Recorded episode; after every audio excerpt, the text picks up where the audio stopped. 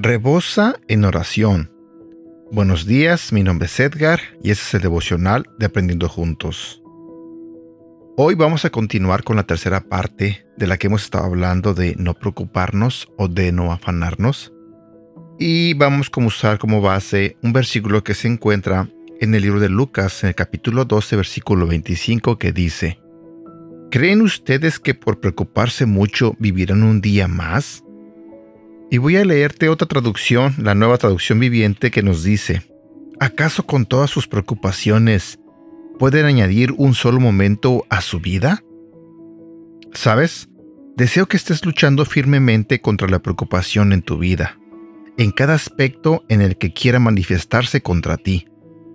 El enemigo quiere atarte y atormentarte por medio de la preocupación, pero Dios quiere que seas totalmente libre de ella. Ayer, de hecho, veíamos que no hay realmente ningún beneficio en angustiarnos. Como decía nuestro Señor Jesucristo, ¿y quién de vosotros podrá con afanarse añadir a su estatura un codo? Lucas capítulo 12 versículo 25.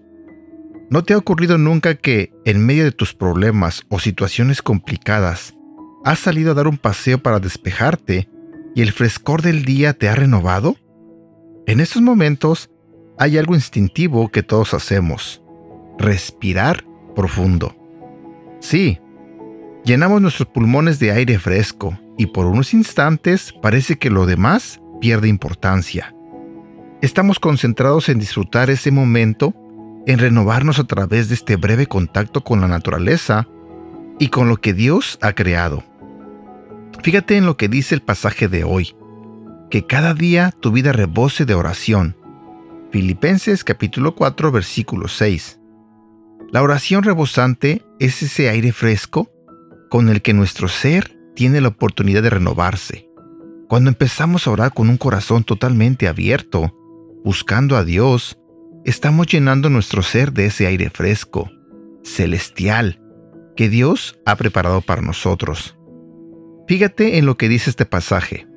Es una oración rebosante no es una oración escueta, no es un mero deseo, no. Es una oración que fluye de lo profundo del corazón, que es abundante, real, que envuelve todo. Ese es el tipo de oración que cambia tus circunstancias.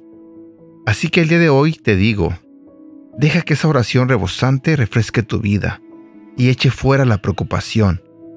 Te animo a que hoy pienses en todas las cosas que te preocupan y que empieces a dar gracias a Dios por su victoria sobre esas áreas. Al mismo tiempo, empieza a proclamar las promesas de Dios sobre tu vida. Deja que la oración empiece a fluir llena de fe desde lo más profundo de tu corazón. Tu victoria se encuentra precisamente ahí. Versículo para recordar. ¿Quién de ustedes, por mucho que se preocupe, puede añadir una sola hora al curso de su vida? Esto se encuentra en Lucas capítulo 12, versículo 25. Padre, en este día solamente te pido que bendigas mi vida, que bendigas la vida de las personas que escuchan este devocional. Te pido, Señor, que no permitas que las preocupaciones nos abrumen, nos consuman. Y te damos gracias, Señor, porque tú estás en control de todas las cosas que están pasando en nuestras vidas.